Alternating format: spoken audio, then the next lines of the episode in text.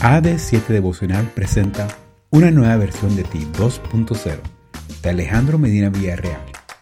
La reflexión de hoy se titula Si la buscas como a la plata y la rebuscas como a un tesoro, entonces sabrás lo que es temer al Señor y hallaréis el conocimiento de Dios.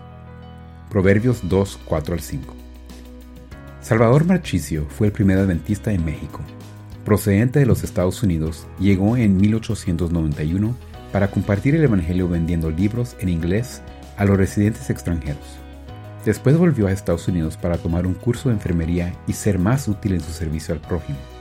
A su regreso, la obra adventista se había establecido en la Ciudad de México y ya se publicaba un periódico en español, El Mensajero de la Verdad. Así que invirtió sus ahorros en libros y continuó su misión visitando pueblos para vender las publicaciones adventistas y ofrecer servicios sanitarios.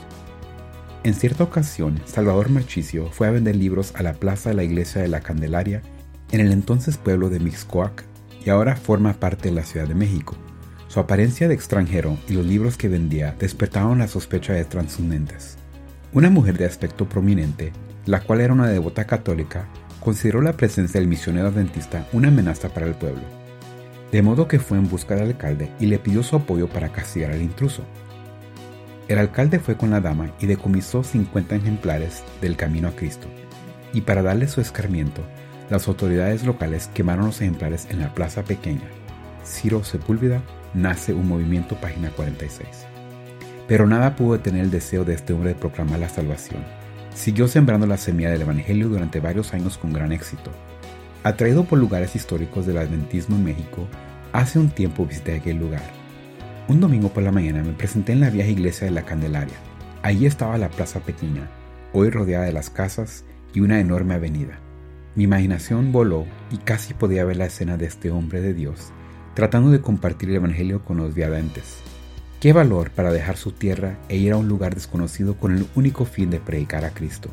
Ahí, donde Marchicio fue humillado y amenazado, incliné mi rostro para orar al Señor.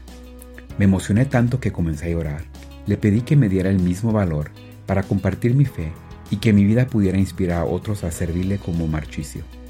El mensaje del Evangelio es un tesoro valioso que cuando lo descubres te sientes motivado a dedicar tu vida al servicio de Dios. Pide hoy al Señor que te ayude a ponderar el maravilloso mensaje de la Biblia.